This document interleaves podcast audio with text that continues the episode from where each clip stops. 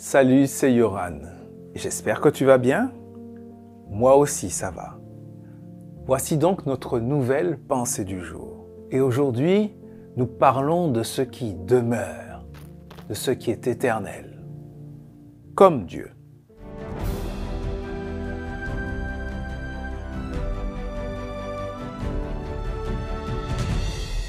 La pensée du jour se trouve dans Exode chapitre 31 verset 18.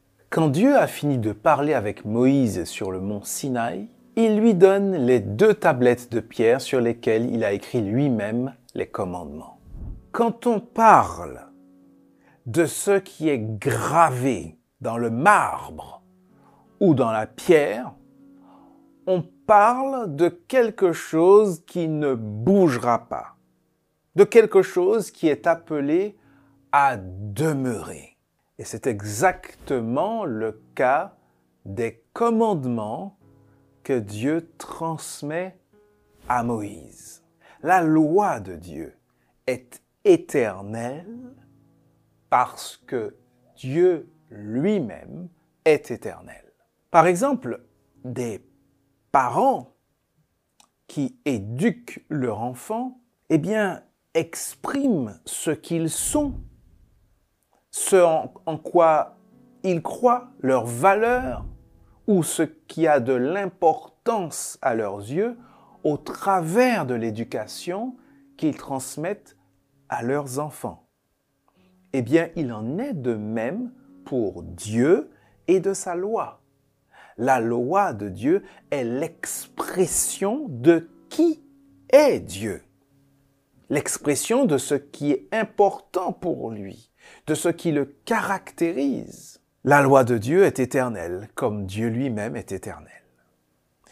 Il y a une deuxième chose intéressante aussi dans ce texte, c'est que il nous est dit que Dieu écrit lui-même les commandements.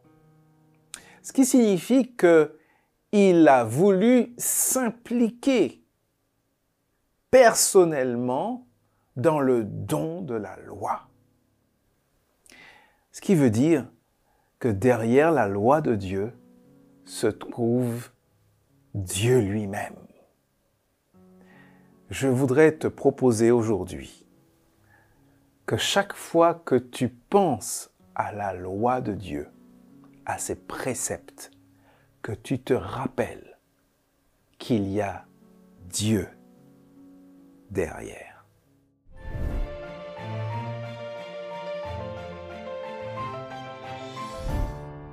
Si ces pensées du jour te font du bien, alors n'hésite pas à mettre un pouce et surtout, n'hésite pas à les partager. Car si elles te font du bien, pense qu'elles peuvent aussi faire du bien à d'autres.